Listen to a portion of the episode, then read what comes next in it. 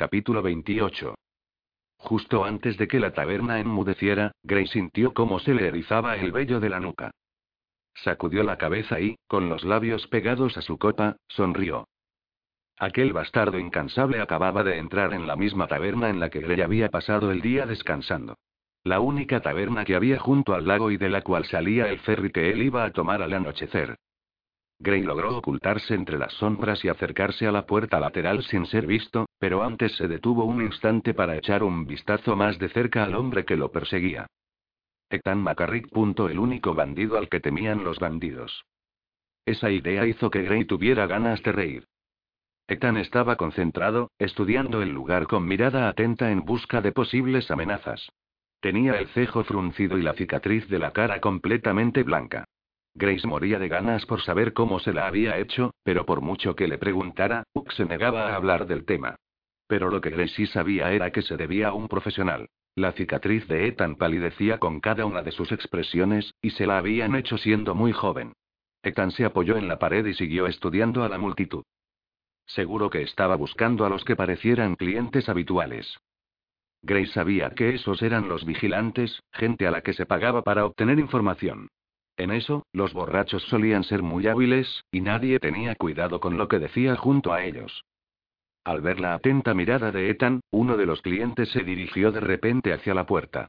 En menos de un segundo, Ethan atrapó al hombre por el pelo y lo arrastró fuera. Gray, protegido por la oscuridad, vio cómo Ethan se llevaba a ese hombre a un tenebroso callejón. A distancia, Gray observó a Ethan aflojando un poco la mano para que el tipo pudiera articular alguna palabra a entrecortados intervalos. Gray puso los ojos en blanco. El estilo de Ethan siempre había sido utilizar la fuerza bruta. Cuando ese hombre gritó un nombre que de algún modo podía conducir hasta él, Gray supuso que Ethan se había salido con la suya. Después de dejarle inconsciente, Ethan regresó a la taberna y, sin saberlo, dejó a Grey allí prisionero. El maldito capitán del ferry estaba dentro, tomándose unas copas mientras esperaba a que Grey le diera la orden de partir. Maldición. Aunque solo una media hora de viaje separaba a Grey de Roscreag, sentía que tenía que moverse deprisa. Sospechaba que Hugh no iba a quedarse mucho más tiempo junto al lago. Seguro que Hugh sabía que, tarde o temprano, Grey descubriría su escondite. Si Ethan no se iba de la taberna y se largaba de aquel pequeño pueblo esa misma noche, Gray tendría que matarlo. No tenía previsto hacerlo. Por el momento solo quería matar a Jane. Siempre le había sido útil saber priorizar. Así evitaba excederse en lo que hacía. Pero bueno, perseguir a Lisette ya había sido desviarse de su plan inicial. Aunque en lo que a Ethan se refería, tal vez no tuviera elección. Este no era lo que se podría llamar una presa fácil. Atacarlo sin que lo cogieran, acercarse a él para hacerlo, le llevaría horas de trabajo, horas que Gray no tenía. Pasaron 15 minutos y, como Ethan aún no había salido, Gray supo que iba a tener que dispararle, estudió la zona en busca de una posición elevada y encontró un balcón que daba a la entrada de la taberna y al callejón al mismo tiempo. Escaló hasta los barrotes de hierro, y cada vieja herida de su cuerpo se quejó de dolor al hacerlo. Se puso en posición y esperó a que Ethan apareciese. Vio a gente paseando por la calle, entrando y saliendo de la vieja taberna. ¿Se habría quedado Ethan a cenar? ¿O acaso estaba interrogando a alguien? Grace sabía que no estaba con ninguna mujer. Él no disfrutaba de ninguno de los placeres de la vida, ni siquiera del que podía proporcionar una fémina. Tras una hora muy larga, Ethan salió por fin por la puerta lateral. Gray apuntó y la mano empezó a temblarle sin control. Con la otra mano se acercó un poco de su medicina a los labios para ver si así lograba calmarse. En ese mismo instante, Grace se dio cuenta de que algo en Ethan había cambiado. A la luz de la lámpara de la calle, parecía distraído, absorto. Grace sabía que lo único que podía hacer que tuviera esa mirada era una mujer, se la había visto a Hugh miles de veces. Ethan McCarrick estaba pensando en una mujer. En el pasado, Ethan se había esforzado mucho en dejar claro que su aspecto físico no le importaba. Pero ahora, cuando dos niños se pararon delante de él para mirarlo, frunció el cejo, como si por fin entendiera lo que pensaban los demás al verlo. Como siempre, les gritó pero no sintió la habitual satisfacción al verlos irse de allí corriendo. En vez de eso, se pasó el reverso de la mano por la cicatriz. Gray no sintió ninguna lástima por él. No cuando aún podía acordarse de cómo él se había retorcido de dolor encerrado en aquel sótano. La rabia empezó a carcomerlo, hasta que fue mucho más poderosa que la medicina que masticaba. Cuando Ethan por fin lo soltó, Gray se comportó como si le estuviera agradecido por haberlo ayudado a curarse. Ugg, por su parte, estaba muy aliviado pero a la vez se sentía culpable por haber pegado a Gray. Me alegra volver a tenerte aquí conmigo, le dijo Ugg. Pero Ethan se limitó a mirarlo serio y a decirle. Te estaré vigilando. Ahora Gray lo estaba vigilando a él. Volvió a apuntar con la mano temblorosa y trató de tranquilizarse. A pesar de que era imposible que Ethan oyese nada desde aquella distancia, cuando Gray amartilló la pistola, Ethan se inmovilizó unos instantes. Una de dos, o notaba la presencia de Gray, o se había dado cuenta del error que había cometido al entrar en ese callejón con tantos balcones, sin haber estudiado antes la zona. Ethan levantó la vista y vio a Gray.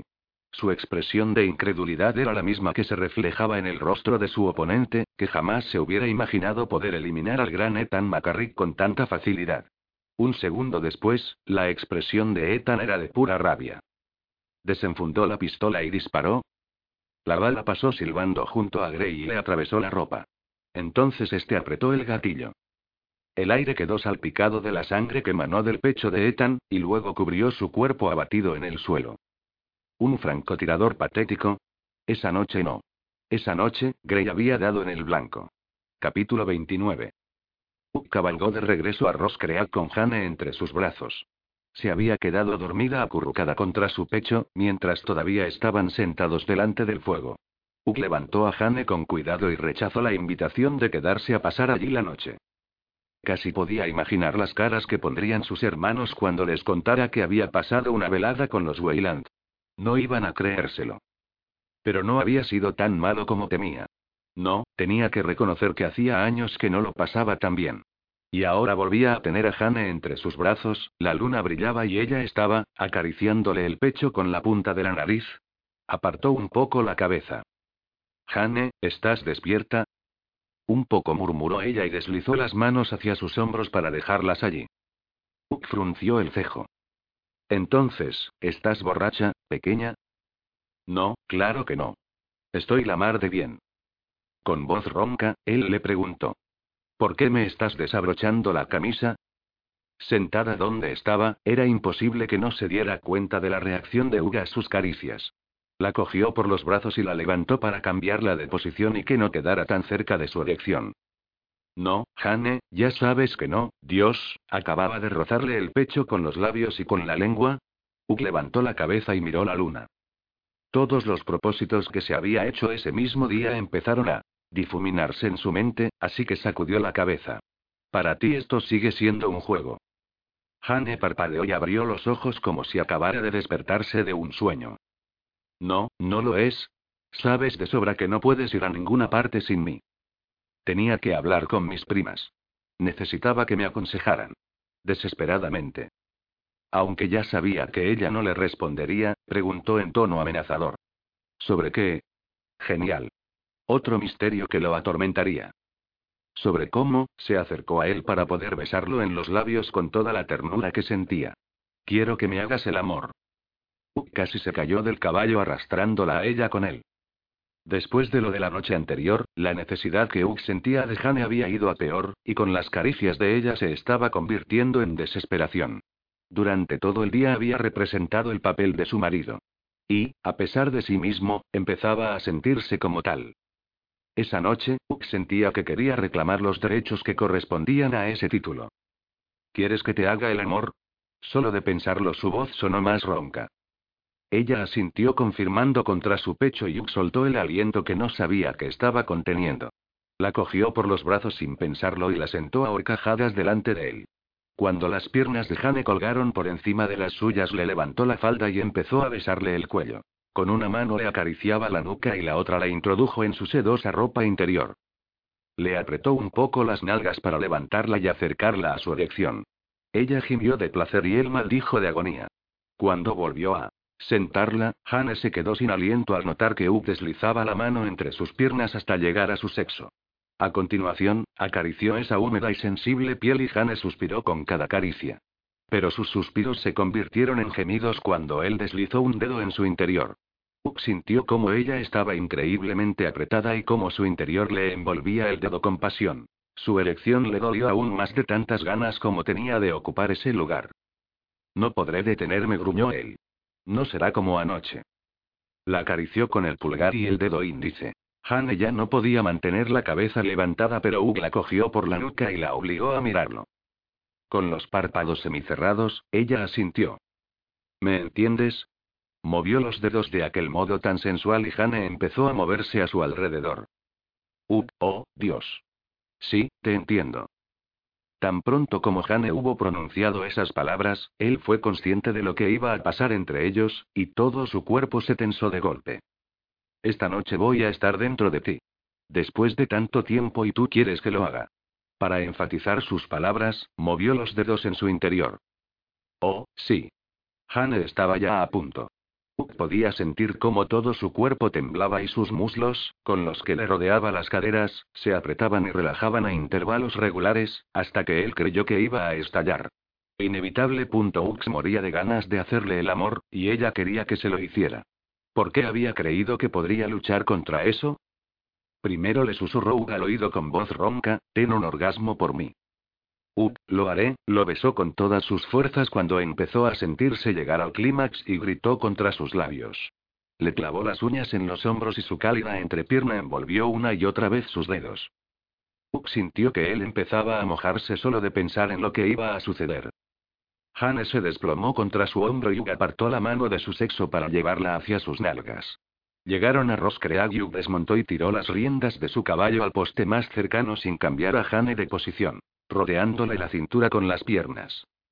Cuando consiguió cerrar la puerta tras ellos, Hane ya no descansaba la cabeza en su hombro, sino que había empezado a besarlo y a acariciarle los brazos, tropezándose a cada instante con las manos de él, que también querían tocarla.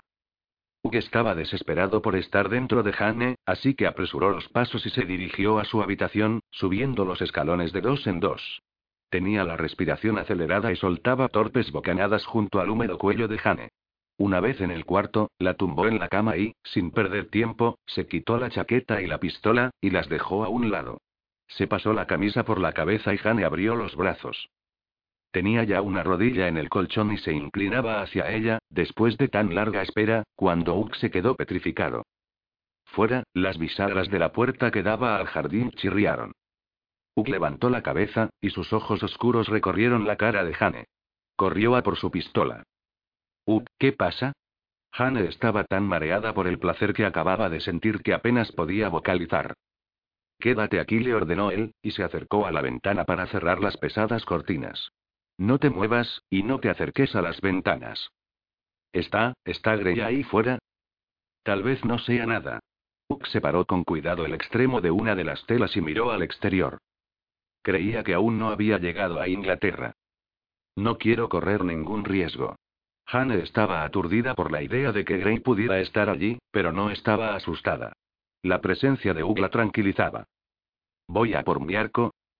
No, pequeña, no necesitas tu arco. ¿Cuánto tiempo vas a quedarte ahí? Hasta que amanezca, contestó él. ¿Qué? ¿No vas a volver a la cama? ¿Ya has cerrado las puertas? Él no puede entrar. Si está ahí, tal vez pueda verlo. Hane preguntó con cuidado.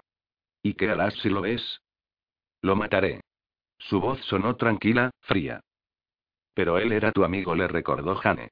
Yo creía que íbamos a escondernos de él, más o menos, y no a enfrentarnos a él. Grey ya ha matado antes. No lo dices en serio, al ver que los ojos de Ugg se clavaban en los de ella, se detuvo. Tanto a hombres como a mujeres. ¿Por qué? ¿Por qué lo ha hecho? Ya te lo dije, tiene la mente enferma. Está peor que nunca. Hane abrió los ojos de par en par. ¿Es del estilo de Burke y Are, o más bien del de Jack el Destripador? Preguntó a media voz. ¿Es uno de esos asesinos en serie que aparecen en The Times? Estoy convencido de que tiene muchas cosas en común con ellos. ¿Por qué no me lo dijiste? Porque no quería asustarte innecesariamente, dijo él, y luego añadió distraído. Nunca creí que lograra acercarse tanto a nosotros. Si sabías que era un asesino tan despiadado, ¿por qué aceptaste hacer esto? Quizá estés poniendo tu vida en peligro. Él no dijo nada. Uk, tú no arriesgarías tu vida por mí, ¿verdad? ¿Qué clase de pregunta es esa? Hane suspiró frustrada. Oh, solo contesta, ¿quieres? Pareció como si todo su cuerpo se tensara y, tras una lucha interna, farfulló entre dientes. Sí. ¿De verdad? La voz de Hane sonó una octava más alta. Duerme un poco. Como si tuviera alguna posibilidad de lograrlo. Tras un largo rato, Hane preguntó. ¿Cómo los mata? Con un puñal. A Hane la sangre se le fue de la cabeza y se quedó helada. Gray, ¿los apuñala? ¿También a las mujeres? ¿Quiere hacerme eso a mí? Uk dudó un instante. No sé de qué serviría que te lo contara. Capítulo 30. Tengo que saberlo, Uk lo interrumpió ella. Necesito saber qué planea hacer. Uk escrutó su cara y se rindió. Los de huella. Unos violentos golpes en la puerta resonaron a través de la silenciosa mansión. Hane saltó del susto y luego susurró. ¿Quién diablo será a estas horas? Ethan. Uk se relajó un poco y se metió la pistola en la cintura del pantalón. Tiene que ser él. Se suponía que mi hermano iba a reunirse aquí con nosotros.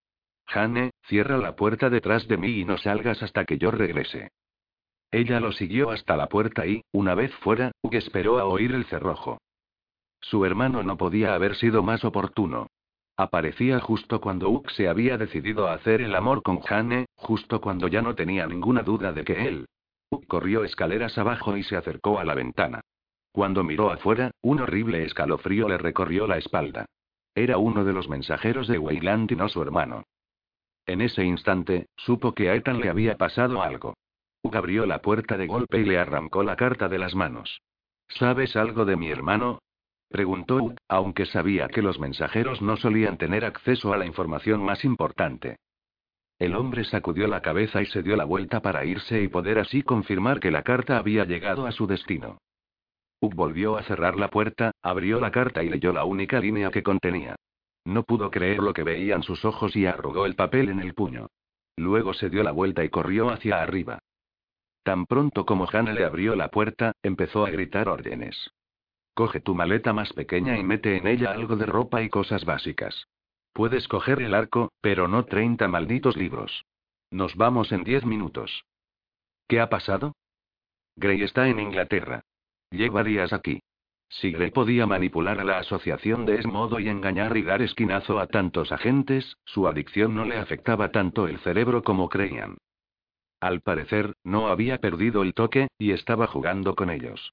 Tal vez nos haya seguido hasta aquí. Uk había estado tan ocupado intentando levantarle las faldas a Jane que no se había concentrado en protegerla del único hombre que había hecho de su asesinato la razón de su vida. Gray podía atacar de mil y una manera insidiosas. Podía envenenar el pozo, o incendiar la casa con una mezcla de aguarrás y alcohol y luego atrapar a todo el que escapara. En los últimos meses, el fuego se había convertido en su arma favorita. Hane empezó a revolver entre los montones de ropa y dijo. ¿Cómo sabes que está en Inglaterra? Ella debió darse cuenta de que él no iba a responder, porque gritó. Ahora no es momento de secretos. A mí también me afecta todo esto. Uk se pasó la mano por la cara. Ha matado a Lisette. Hane se quedó atónita y soltó la bolsa que había estado llenando. Si puede que él esté tan cerca, ¿qué pasará con mi familia que está en Vineland? Gray nunca ha matado indiscriminadamente, solo mata a gente a la que odia o a quienes le conviene para sus planes. Pero para asegurarnos le escribiré una carta a Robert diciéndole que se vayan lo antes posible. ¿Solo a la gente que odia? ¿Y por qué ha matado entonces a Lisette? Volvió a ocuparse del equipaje. Me dijiste que eran amantes. Lo habían sido, pero acabaron mal. Gray creía que ella lo había traicionado. Uh, si de verdad él está ahí ahora, podría dispararnos. A Gre no le gusta disparar, la tranquilizó. Nunca ha sido demasiado bueno en eso, incluso antes de tener temblores. ¿Y por qué no nos quedamos aquí? Cerramos la casa. No tendría ningún problema en incendiar la casa con nosotros dentro. Se acercó a ella y la cogió por los hombros. Pequeña, te mantendré a salvo, te lo juro, pero tienes que creer que sé lo que estoy haciendo. Hani asintió aún temblando. Ahora, vístete para cabalgar por el bosque. Algo oscuro, si puede ser. ¿Dejamos el carruaje? El cochero no está aquí. Además, Gray puede seguir las huellas del carruaje, pero nunca podrá seguirnos a caballo, dijo él mientras estudiaba el suelo de la habitación, que de repente estaba vacío. ¿Acaso era incapaz de descifrar la maldita lógica que impregnaba el desorden de Jane? ¿Te acuerdas de la senda rocosa que va desde las cascadas hacia el norte? Sí, de pequeña no me dejabas cabalgar por allí. Bueno, pues esta noche lo haremos, y hasta que nos hayamos alejado lo suficiente, iremos condenadamente rápido. Quince minutos más tarde, iban ya a caballo a través de la espesa niebla del bosque, que los envolvía lo mismo que la luz de la luna. Uck sujetaba en su mano las riendas del caballo de Jane, y ella se aferraba a la crin del animal mientras éste subía por la empinada y difícil senda. Las ramas de los árboles le habían rasgado la ropa, y algunas acabaron por deshacerle el moño, por lo que en esos momentos su melena se movía libre tras ella. Al primer traspié que dio el caballo de Jane, cogió la montura y la ató junto a la suya. Luego levantó a Jane y la sentó detrás de él. Se aseguró de que se sujetase bien, y cabalgó como alma que lleva el diablo. El caballo estuvo a la altura, y logró arrastrar al de ella, que tenía muchos más problemas.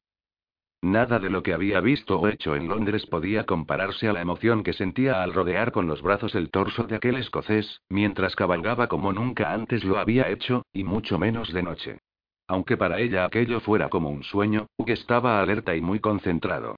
Igual que un jugador de ajedrez que se anticipa a los movimientos de su contrincante, Hugh los guió hacia el norte durante toda la noche, a menudo, cabalgaba en una dirección y luego sacudía la cabeza y daba la vuelta. ¿Cómo lo llevas, pequeña? preguntaba periódicamente dándole unos golpecitos en la pierna. Ahora que por fin se había dado cuenta del peligro que corría, Hannah se sentía abrumada al ver todo lo que Hugh hacía por ella. La imagen de él junto a la ventana, bajo la luz de la luna, tenso, con la mirada alerta y a punto para entrar en combate, se le había grabado en la mente. Hugh había reconocido que estaba dispuesto a arriesgar su vida por ella. Y Jane supo entonces que era imposible que años atrás hubiera estado jugando con sus sentimientos. Y también supo que no se había olvidado de despedirse de ella. No, hubiera mucho más de lo que se veía a simple vista. Y ella tenía intención de investigar todas sus capas. Hane lo abrazó con fuerza y de repente fue como si volviera a tener 17 años y cabalgara detrás de él. Siempre lo hacían así cuando iban a explorar nuevos lugares. ¿Necesitas que paremos?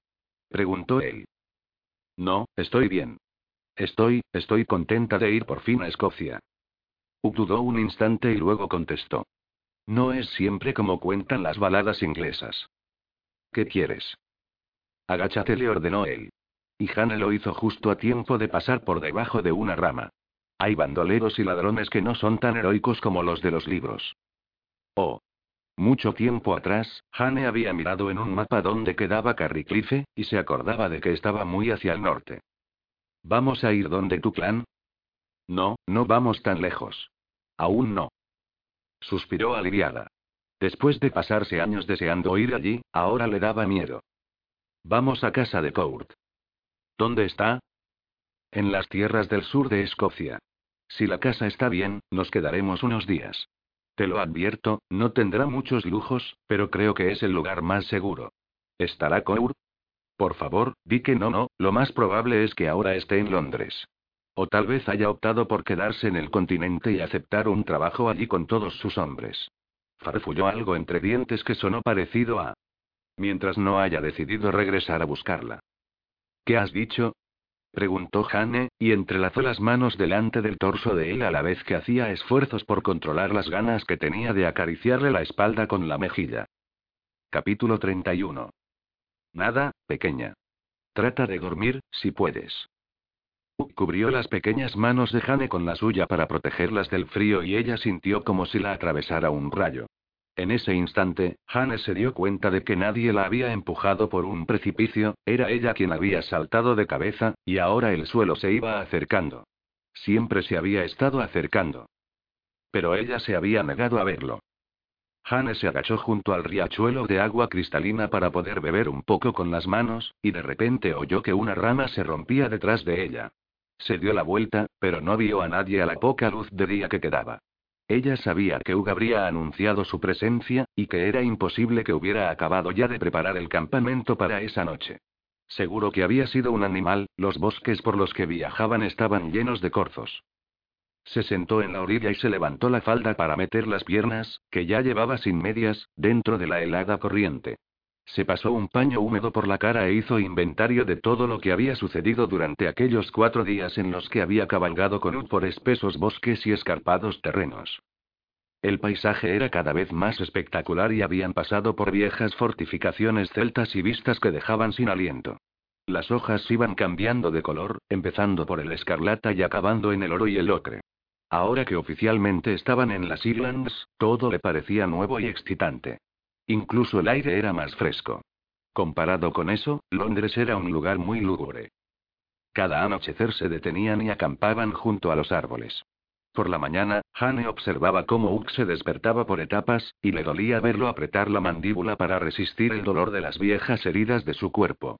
Y a pesar de todo, Ugg se ponía a trabajar enseguida para poder llegar cuanto antes a la finca de su hermano Courdolan, tal como le había dicho Hane cabalgaba a su lado y, kilómetro tras kilómetro, lo veía estudiar el terreno, igual que años atrás, cuando la llevaba de caza. Utilizaba los mismos maravillosos instintos de cazador que de pequeña lo había visto poner en la práctica, y Hane se dio cuenta de que estaba tan fascinada con él como cuando tenía 13 años. Y ahora Ugg era su marido. Su mirada, intensa y concentrada, la atraía una y otra vez, y le recordaba cómo esos mismos ojos la habían seducido en Roscreag las últimas dos noches. Por desgracia, desde entonces él no había vuelto a tocarla. Hannes sabía que Ugg pensaba que esa vez había logrado no caer en sus brazos por los pelos, y seguro que estaba agradecido por haber esquivado la situación. Pero para Hane había sido solo un primer intento fallido. Se pasó la toalla húmeda por la cara y pensó en su futuro. Se preguntó si Hugh estaría en él. Sopesó los hechos. Él la encontraba atractiva, y quería hacer el amor con ella. Estaba dispuesto a morir por ella. La primera noche que lo vio en Londres, estaba tan sucio porque había cabalgado sin descanso durante días para poder llegar a su lado. Entonces, ¿por qué Hugh no quería que ella fuera algo más que? Oyó unos pasos sobre las hojas secas justo detrás de ella. Antes de que pudiera darse la vuelta, una mano le tapó la boca. Otras manos la cogieron y la alejaron del agua para adentrarla en la espesura del bosque. Hane clavó los talones en el suelo y, llena de rabia, mordió la mano de su agresor a la vez que intentaba arañarle con todas sus fuerzas. El hombre que la sujetaba la insultó. El tipo movió la mano y ella se dio la vuelta para verlo, pero al sentir la fría hoja de metal junto a su cuello, se asustó y se quedó quieta. Aparta tus sucias manos de mi mujer. Dijo Ugg con una calma helada. El hombre se quedó petrificado. Hane, desesperada, se apartó el pelo de la cara y vio a Hugh apuntándolos con su rifle absolutamente quieto y con una mirada tan fría como cenizas en una puesta de sol.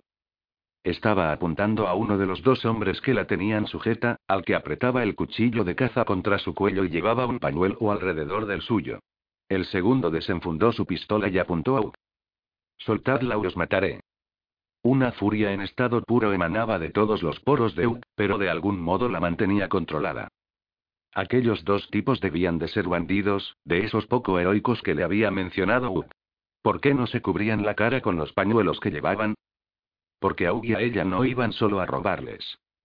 El hombre que la sujetaba se puso nervioso bajo la mirada mortífera de Ugg y, al tragar saliva, se le movió la tela por encima de la nuez y apretó el cuchillo con más fuerza contra la piel de Jane. Ella sintió como la sangre empezaba a resbalarle y, asustada, entreabrió los labios. Hugh entrecerró los ojos pero no dijo nada, solo esperó. Hannes se dio cuenta de que ya le había visto hacer eso antes. Cuando cazaba y tenía al animal en el punto de mira, se quedaba igual de inmóvil. Era como si el tiempo discurriera mucho más despacio. ¿Cuántas veces había visto a Hugh así de concentrado justo antes de que su dedo índice acariciara con suavidad el gatillo? Cuando Jane vio a Ugg rozar con el pulgar la culata del rifle, supo que aquellos hombres iban a morir. El que la tenía sujeta por el cuello empezó a tirar de ella. Al caminar hacia atrás, el cuchillo ya no le amenazaba con tanta fuerza. Debería soltarle un puñetazo, una patada, darle a Ugg la oportunidad de disparar. Jane sintió contra su piel el podrido aliento del bandido cuando éste abrió la boca para decirle a Ugg. Tu preciosa mujer va a convertirse en mí, el sonido del disparo la asustó, e intentó alejarse, pero el cuchillo ya había desaparecido.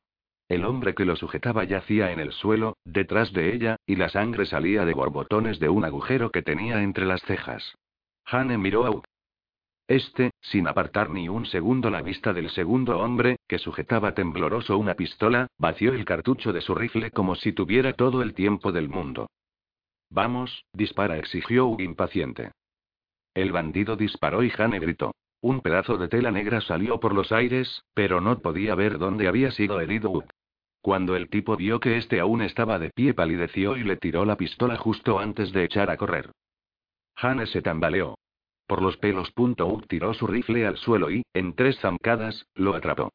Iba desarmado y sus movimientos eran contenidos, letales, silenciosos. Ese silencio lo impregna todo. El bosque también está alerta. ¿O es que he perdido oído por culpa del disparo? Y entonces oyó un gemido, y no supo distinguir si venía de sus labios o de los del hombre que estaba luchando por su vida.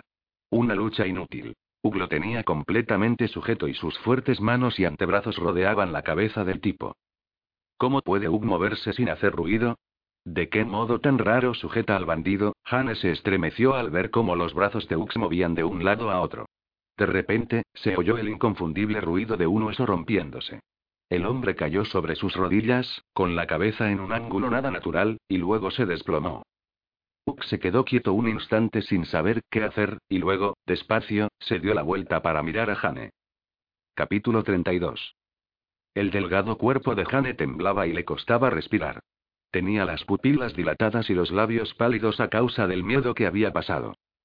Una fina línea roja le marcaba el cuello, y Ugg se asustó. Sine, tengo que mirar si estás bien, dijo él con cautela a medida que iba acercándosele, como si creyera que ella iba a echar a correr. Era consciente del aspecto que debía de tener, y sabía que lo que les había hecho a aquellos dos tipos la había asustado. Ella no respondió. Jane, no he actuado a la ligera, le explicó despacio, dando otro paso. Esos hombres te habrían matado. Tarde o temprano punto seguía sin decir nada. Tenía ojeras y estaba completamente blanca. Ugg se detuvo delante de ella y rezó para no asustarla. No te apartes de mí, Ugg no podría soportar que Jane le tuviera miedo. Acercó la mano al corte que tenía en el cuello y lo tocó con las yemas de los dedos. Casi se cayó de rodillas del alivio que sintió al ver que solo era un arañazo. Antes de que pudiera detenerse, la rodeó con los brazos, y la acercó a él, a la vez que inclinaba la cabeza sobre la suya. Él gimió al sentir que ella estaba sana y salva entre sus brazos, pero Jane no podía dejar de temblar. Chis, pequeña la tranquilizó junto a su pelo. Ya estás a salvo. ¿Qué? ¿Qué ha pasado? susurró ella. No entiendo nada de lo que ha pasado. ¿Eran bandidos? Más o menos. ¿Estás herido? En la pernera del pantalón se veían las marcas de una quemadura y un agujero. No, no, en absoluto. ¿Crees que podrás cabalgar? ¿Pero qué vamos a hacer con los K, cadáveres? Nada. Tardarán mucho tiempo en encontrarlos, si es que alguna vez lo hacen. Uk se apartó un poco para poder mirarla a los ojos. Deslizó las manos por sus brazos y añadió. Tenemos que irnos de aquí ahora mismo. ¿Puedes vestirte mientras yo recojo el campamento? Hani asintió y él se obligó a soltarla porque sabía que tenía mucho que hacer y que tenía que hacerlo rápido. Mientras ella se vestía y se limpiaba la herida con una toalla húmeda, Uk siguió vigilándola, y recogió sus cosas para volver a ensillar los caballos. Cuando Hane estuvo lista, le preguntó a Uk. ¿Puedo, puedo cabalgar contigo? Lo miró como si se sintiera avergonzada por habérselo pedido. Sin dudarlo, Ugg la cogió en brazos y la montó en su caballo. Luego, él se sentó detrás y la rodeó con un brazo. Suspiró aliviado al ver que seguía queriendo estar cerca de él. Intenta descansar. Cabalgaré toda la noche. Hani asintió temblando. Impaciente por alejarla de allí, Ugg forzó aún más la marcha. Después de una hora de duro viaje, llegaron a lo que había sido el cauce de un río y ahora era un camino escarpado y seco. Tuvieron que aminorar el paso. Gracias, murmuró Jane. Por lo que has hecho ahí atrás, por todo lo que estás haciendo. Ni lo menciones. Al parecer, todo esto se te da mucho mejor de lo que yo me había imaginado. Uk se mantuvo en silencio y ella continuó. Lo que hace que, después de haber visto esto y lo de la muerte de Lisette, me pregunte cómo de bien se le da a Grey. Ugg apretó los dientes. Tú no eres un mercenario, y él no es un hombre de negocios. No. ¿Quieres explicármelo? Tras un silencio, Ugg contestó. No puedo, aunque quisiera hacerlo. ¿Quieres hacerlo? Yo, no lo sé. Una parte de él quería hacerlo, aunque solo fuera para que ella dejara de mirarlo de aquel modo. Al cabo de un rato, Hane le preguntó. ¿Estás enfadado conmigo? Dios, no, ¿por qué iba a estarlo? Porque yo te he metido en este lío. Pequeña, tú no eres la culpable de todo eso. Es culpa mía. Yo debería haber estado más alerta. No, no quería decir que fuera culpa mía. No es culpa de ninguno de los dos. Lo que quería decir es que siento que hayas tenido que matar por mí. Creo que te sientes mal por haberlo hecho. ¿Y no debería sentirme así? Uk sintió que ella tensaba los hombros. Me dolería pensar que te sientes mal por haber hecho algo tan noble y necesario para salvarme la vida. ¿Noble? Uk sintió como su orgullo crecía un poco y descubrió que así era exactamente como él quería sentirse cuando Hane estaba a su lado, así era como quería que Hane le viera. Hane le había visto matar con sus propias manos, y entendía que no había tenido otra elección.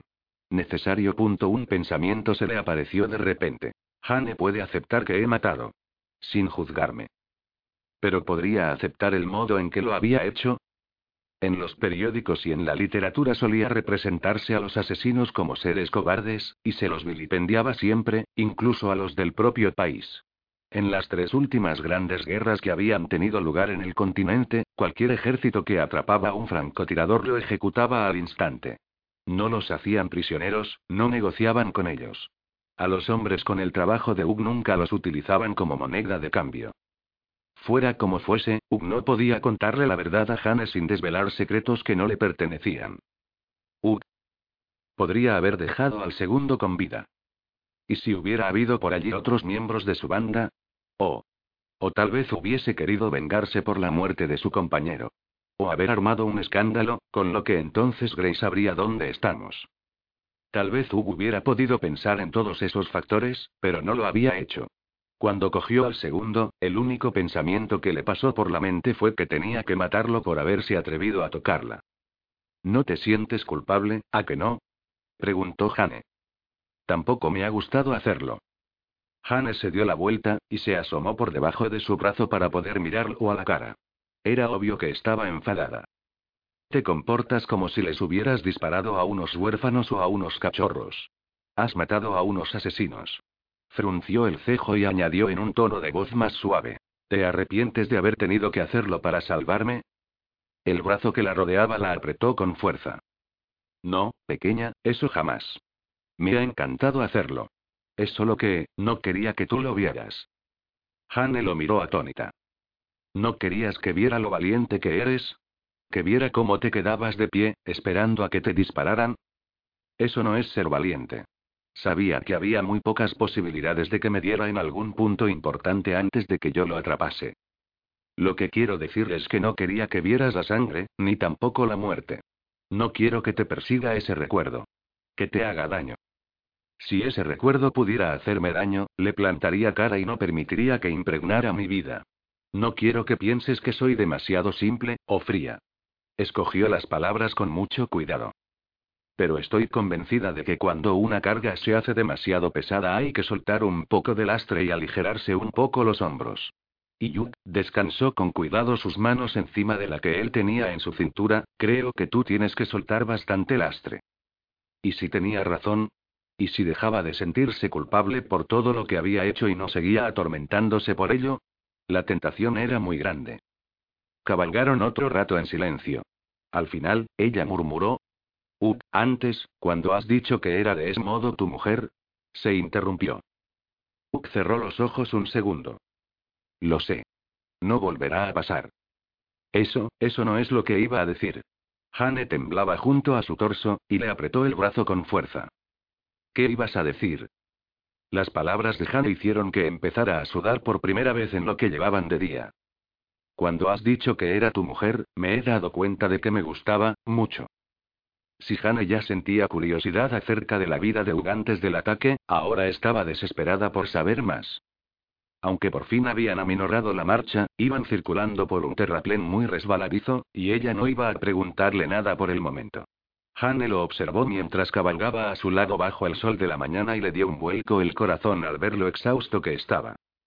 Uk seguía siendo muy cauto y no cesaba de protegerla, y habían cabalgado sin descanso. Aquel ataque había dejado de nuevo muy claro que Uk la protegería de modo incondicional.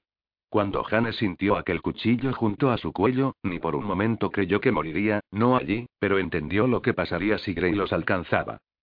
Ella no iba a desperdiciar ni un segundo más del tiempo que pudiese pasar con Uk. Casi hemos llegado, pequeña, dijo él dándole ánimos. Sé lo duro que ha sido esto para ti. Para mí. ¿Y qué me dices de ti? Él y su caballo tenían el mismo aspecto que aquella noche en Londres. Uk se encogió de hombros. Yo estoy acostumbrado. Claro, dijo ella como ausente, mientras ladeaba la cabeza para estudiarlo mejor. Era un guardián muy fiero, siempre estaba dispuesto a utilizar la violencia que fuera necesaria. Pero con ella era tierno y apasionado. Tenía muchos secretos, pero Hannes sabía que sería un marido fiel. Uk siempre había deseado su felicidad por encima de la de él. En ese preciso instante, un mechón de pelo negro cayó encima de uno de sus ojos. Hane tragó saliva. De repente lo entendió todo. El escocés es, Mio lo miró y se dio cuenta de que él seguía siendo su Hane lo deseaba, siempre lo había deseado, pero ahora sentía un profundo respeto por él, y algo más maduro, algo que era amor. Oh, Dios, ella no amaba a U como antes. Ahora le amaba mucho, mucho más. Pero Jane apenas había logrado sobrevivir a la primera vez que la abandonó, ¿qué pasaría si volvía a perderlo? Ella ya había decidido que quería que él fuera su primer amante. Ahora sabía que también quería que aquel reservado y maravilloso hombre fuera el último. ¿Cómo puedo lograr que él quiera seguir casado conmigo? Pensó, y sintió cómo el pánico corría por sus venas solo de pensar en que quizá tuviese que separarse de él. No. Cálmate. Piensa. Jane, ¿te pasa algo? preguntó No, nada. Se obligó a sonreírle mientras su mente empezaba a trazar un plan. Nada de atormentarlo. Tenía que seducirle. Y tenía que ser para siempre. Uk frunció el cejo, y cuando llegaron a la pendiente, volvió a acelerar la marcha. Jane se alegró de tener tiempo para pensar.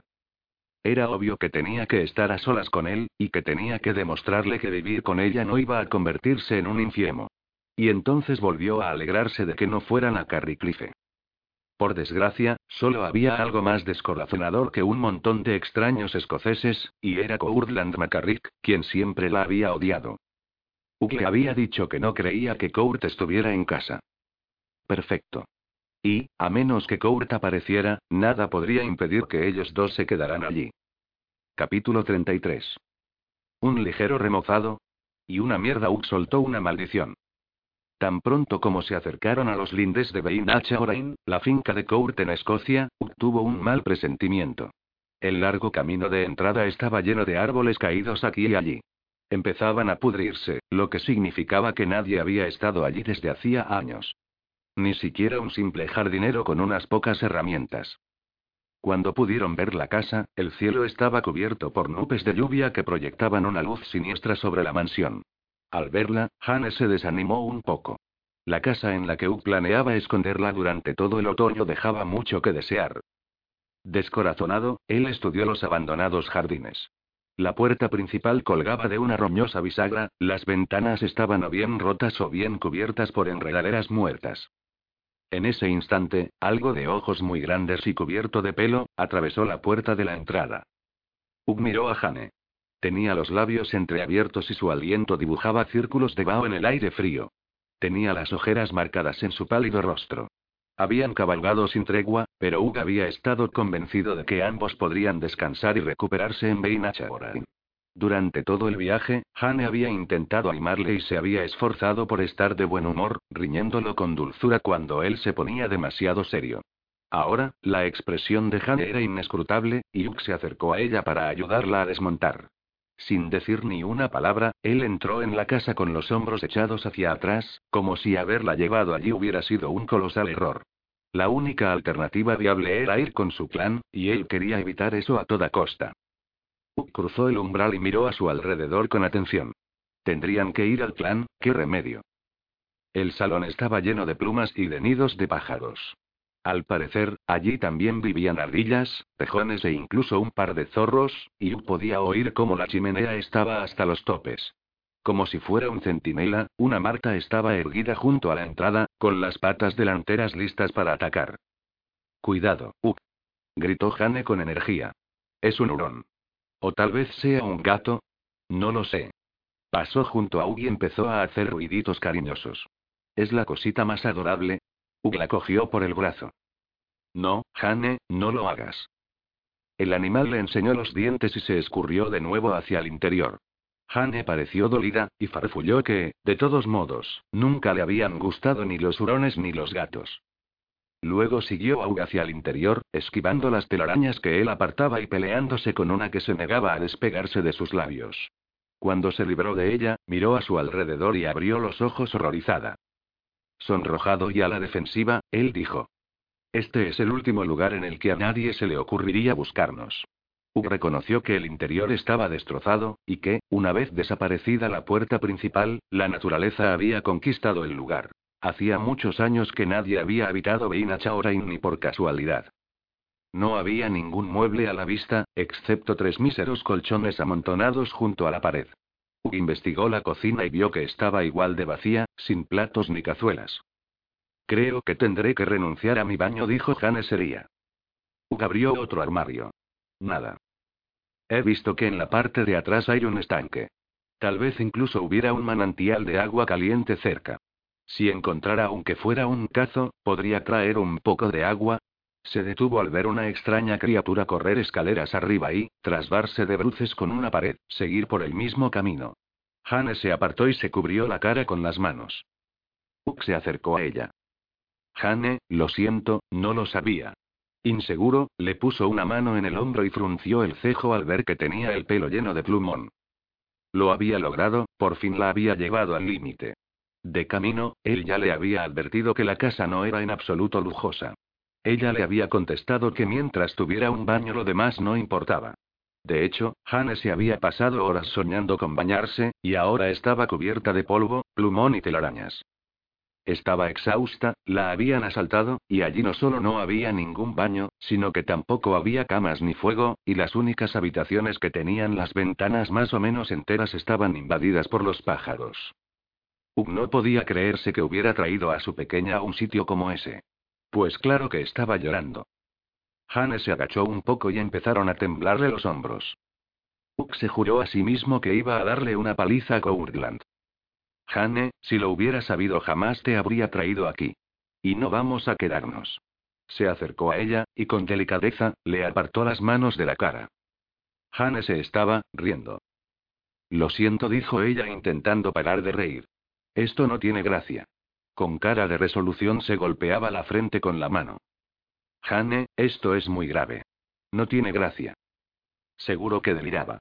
Al menos Sub parecía creerlo así, porque la miraba como si ella acabase de salir del manicomio y estuviera planteándose volver a enviarla allí de golpe. Seguro que allí las habitaciones son sublimes comparadas con esto. Seguro que hay menos pájaros. Y le volvió el ataque de risa. Claro. Allí vivía Courtland McCarrick.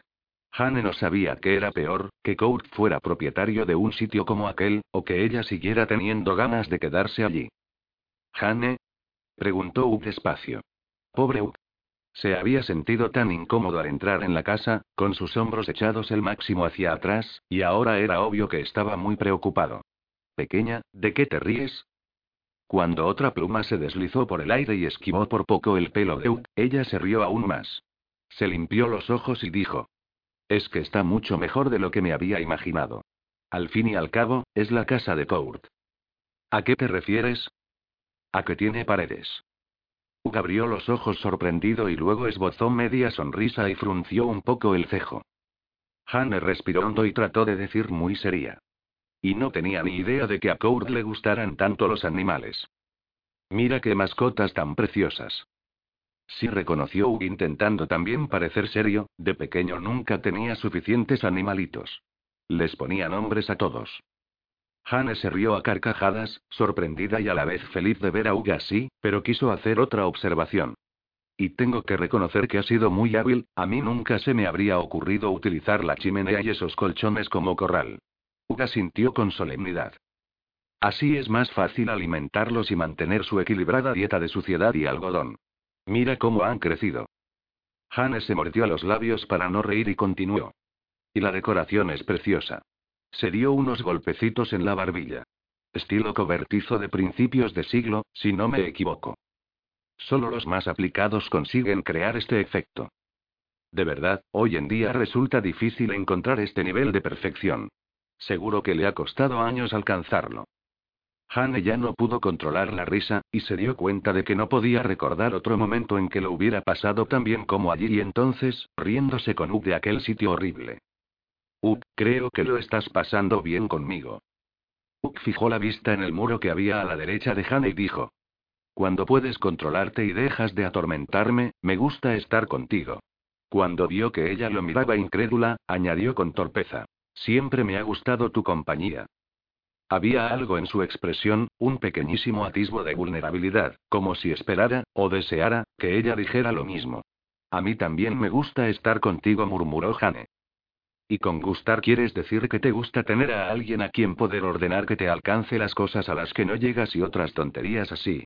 Se le habían relajado las líneas que tenía alrededor de los ojos. Reconócelo, cuando yo estaba cerca, nunca dabas un palo al agua. Y a ti te encantaba que yo te pasara las uñas por la espalda y te trajera un pedazo de la tarta que hubiera en la cocina, y que te dejara verme en el lago, en ropa interior. Hugh entrecerró los ojos. Dios, me encantaba verte en ropa interior. A Hannah le dio un vuelco el estómago, tanto por lo que había confesado como por la hambrienta expresión que apareció en su rostro. Pero en ese instante, Hugh fue consciente de lo que había dicho y salió de la casa en dirección al estanque. Hane corrió tras él. Una vez en la orilla, ambos se dieron la vuelta para mirar la casa. Hane se puso a su lado y le acarició el brazo con la cabeza hasta que él se rindió y lo levantó para abrazarla por los hombros. No lo sé, Hane dijo él preocupado. Agradezco tu sentido del humor, pero eso no soluciona nada. Por culpa de habernos desviado, ahora tardaremos dos días más para llegar a Carriclife. Aunque no hubiera tenido ya decidido que quería quedarse allí, nada más pensar en volver a subirse a un caballo, se sintió desfallecer. Seguro que tiempo atrás era una casa preciosa, dijo Jane para empezar a preparar el terreno. Si le decía directamente que quería quedarse, creería que se había vuelto loca de remate. Pero la verdad era que aquella mansión tenía que haber sido un lugar increíble en otros tiempos. Estaba muy bien situada junto a un estanque de agua cristalina, y la casa estaba formada por dos alas unidas de tal modo que todas las habitaciones tenían vistas a la laguna. Sí, seguro que sí. Si arrancamos las enredaderas que hay en la fachada, seguro que se verá mucho mejor. Tal vez ahora fuera solo un cobertizo, pero había sido diseñada al estilo imperial. Las enormes piedras que había en la entrada y las vigas que cubrían los techos del interior estaban muy de moda en Inglaterra. Y lo que era más importante, allí Jane podía estar a solas con Uk. Y para ella eso la convertía en el lugar perfecto. Excepto por una cosa, pensó Jane, pasándose la mano por la nuca. Tenía la extraña sensación de que alguien los estaba observando. Quizá tengas razón, dijo Uk, pero eso no hará que hoy pasemos mejor noche. Anímate, Uk, dijo ella sin pensar. Esto no puede empeorar. Empezó a llover a cántaros. Auténticos chorros de agua helada. Capítulo 34. Bueno, la buena noticia es que por fin he podido bañarme, murmuró Jane adormecida. Estaba tumbada de lado, con la cabeza recostada en el regazo de Hugh y él estaba sentado, con la espalda apoyada en la pared. Hugh no tenía ni idea de dónde sacaba Jane las fuerzas. Esa tarde, cuando los pilló la lluvia, regresaron corriendo a la mansión. Una vez en la casa, lo primero que hizo Uk fue instalar a los caballos bajo un pórtico para que pasaran allí la noche, luego, él y Jane fueron juntos a investigar el interior. Después de esquivar las enormes goteras que había en casi todas las habitaciones, por fin dieron con un pequeño cuarto junto a la cocina, seguramente destinado al servicio. Solo tenía una ventana y los postigos estaban viejos pero intactos. Allí no había plumas, y su pequeña chimenea parecía no tener habitantes, aunque estaba un poco obstruida y el fuego no acababa de prender. Cenaron unas cuantas galletas, bebieron un poco de té hecho con agua de la lluvia recién caída, y lo acompañaron con unas manzanas que esa mañana habían cogido del huerto de algún granjero. Luego, se dispusieron a dormir. Uh, ¿por qué ha permitido Court que este sitio se estropeara tanto? preguntó Jane. Creo que ya debía de estar así antes de que Court lo comprara. Y después su hermano no había tenido tiempo para hacer las rellenas. Kurt estaba en el continente con su banda, trabajando para pagar aquel lugar, que había comprado por mucho dinero. A pesar de que la tierra era fértil, y que la había a montones, en la casa estaba alojado su propio equipo de demolición. Hugh estaba sorprendido de que a Kurt se le hubiera pasado por la cabeza llevar allí a alguien tan rico y culto como Analia. Esta era una chica valiente, pero Hugh estaba convencido de que incluso ella se desmayaría al ver el estado en que estaba la casa de Kurt. ¿Pero acaso no había hecho Hugh lo mismo? Él también había llevado allí a una mujer rica y culta.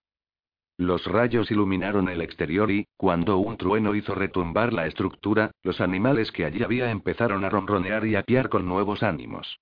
Hugh se apretó el puente de la nariz y Jane sonrió. Mañana te llevaré a un hostal, dijo él al instante. Hay un pueblo pocos kilómetros al norte de aquí, y tal vez podamos encontrar algún sitio donde quedarnos. Podrás tener incluso un baño como Dios manda. Uh, te estás preocupando tanto que empiezo a oír cómo se amontona el dinero que vas a pagarme. Y, a estas alturas, ya me debes cinco mil libras, como mínimo. La voz de Jane sonaba relajada y divertida. ¿Con qué cinco mil libras, eh?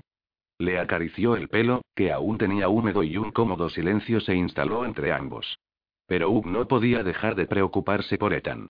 No tenía ningún modo de ponerse en contacto con Londres y no se atrevía a dejar sola a Jane para ir en busca de su hermano o a cazar a Gray. Hugh decidió asumir que Gray seguía libre, lo que significaba que él y Jane podían estar juntos por tiempo indefinido mientras esperaban que alguien capturase o matara a ese bastardo. Por tiempo indefinido. Hugh se daba como mucho diez días antes de acostarse con ella, y eso sí recurría a toda la disciplina que creía poseer. Uh, cuéntame algo sobre tu vida, alguna cosa excitante que hayas hecho desde la última vez que te vi. Todas las cosas excitantes que había hecho entraban en la categoría de inconfesables. Finalmente, optó por contestar. Me compré una casa en Escocia. Hane se puso boca arriba para poder mirarlo. Oh, cuéntamelo. Uck se pasó la mano que tenía libre por la nuca. Me topé con una finca en la costa, un cabo llamado Valdegrave. Hane le dio unos golpecitos en la cadera para que continuara. El oleaje es suave y tan claro que puedes ver cómo el sol se pone a través de las olas. Hugh admitió. No descansé hasta que fue mía. Hane suspiró. Suena arrebatador. Creo que me gustaría vivir en Escocia. Hugh se riñó a sí mismo por imaginarse la cara de Hane al ver su casa. No tenía ninguna maldita importancia que a ella le encantaran los rompeolas, ni que cuando compró la finca lo hiciera porque se la imaginó a ella allí, y porque quería impresionarla. Desde la noche en que salieron de Roscreag, Hugh había hecho esfuerzos sobrehumanos para no pensar en lo cerca que había estado de hacerle el amor, después de tantos años. Se acordó de que había sentido que estar con ella era inevitable, como si resistir la necesidad de estar dentro de Jane careciera totalmente de sentido. En especial desde que, al parecer, ella deseaba lo mismo. La idea de que aquella mujer increíble, que ahora descansaba confiada la cabeza en su regazo, hubiera querido, ansiado, hacer el amor con él, iba a volverlo loco. Y cuanto más tiempo pasaba, menos se avergonzaba de lo que había pasado esa noche en Rosecreag, y más aumentaba su excitación. Diez días, como mucho una semana no bajes la vista, limítate a no bajar la vista. Uck se quedó sin aliento cuando, ignorando sus propios consejos, la bajó. Estaba ayudando a una Jane completamente desnuda a salir de la laguna de agua caliente. La cubrió enseguida con una toalla, como si estuviera en llamas y tuviera que apagarlas con ella, pero la imagen de su cuerpo desnudo con regueros de agua resbalándole por la piel se quedó grabada en su mente para siempre. Una semana sin tocarla, esa estimación había sido una estimación absurda y muy optimista. ¡Qué sorpresa tan maravillosa! Hane lo miró como si fuera su héroe, con unos ojos resplandecientes de placer. Su cuerpo no evidenciaba ningún signo de la fatiga del duro viaje, ni tampoco por haber pasado la noche en aquel pequeño cuarto.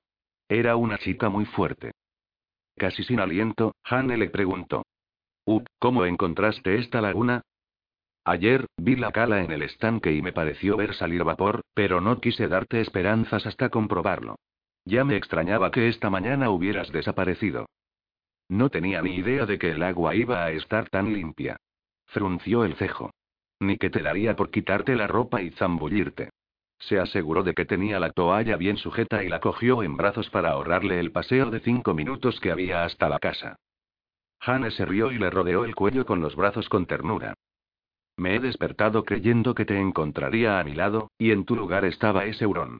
Cuando me ha enseñado los dientes le he tirado una gota, de la cual se ha apropiado. Quiero quedarme aquí. ¿Puedes ayudarme a buscar mi gota? Has vuelto a dejarme sin habla, Jane. Bueno, lo he estado pensando, y he llegado a la conclusión de que este sitio no está tan mal. Cuando Ugla miró incrédulo, ella continuó. No lo digo en broma, Ug. Si tengo que estar en Escocia por tiempo indefinido, lejos de mi familia y mis amigos y sin las diversiones de la ciudad, necesitaré algo que hacer.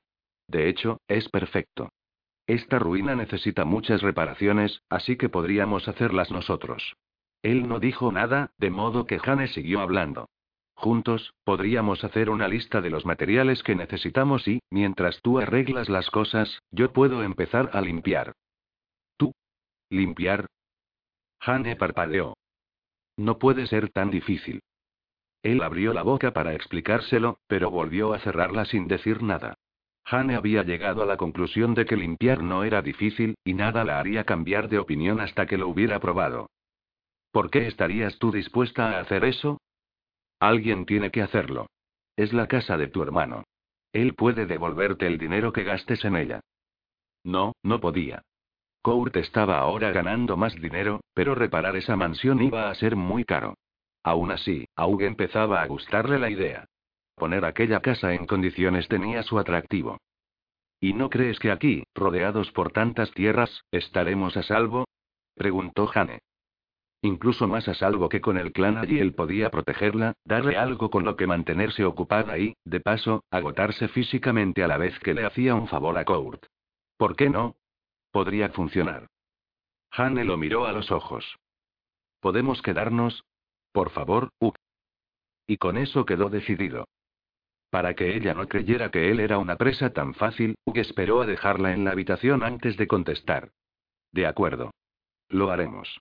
Pero solo si te quedas cerca de la casa y haces todo lo que yo te diga para que pueda protegerte. Le cogió la barbilla con suavidad. No podemos bajar la guardia. Ni siquiera aquí. Lo prometo. Uck se dio la vuelta hacia la puerta y dijo. Llámame cuando te hayas vestido y volveré para ayudarte a recuperar tu bota. Cuando Jania sintió feliz, él salió de la habitación. La niebla matutina había desaparecido. El sol empezaba a elevarse en el cielo e iluminaba la casa de tal modo que Uck pudo valorar mejor todas las reparaciones necesarias para convertirla en un lugar habitable. Bajo aquella luz, parecía incluso posible lograrlo.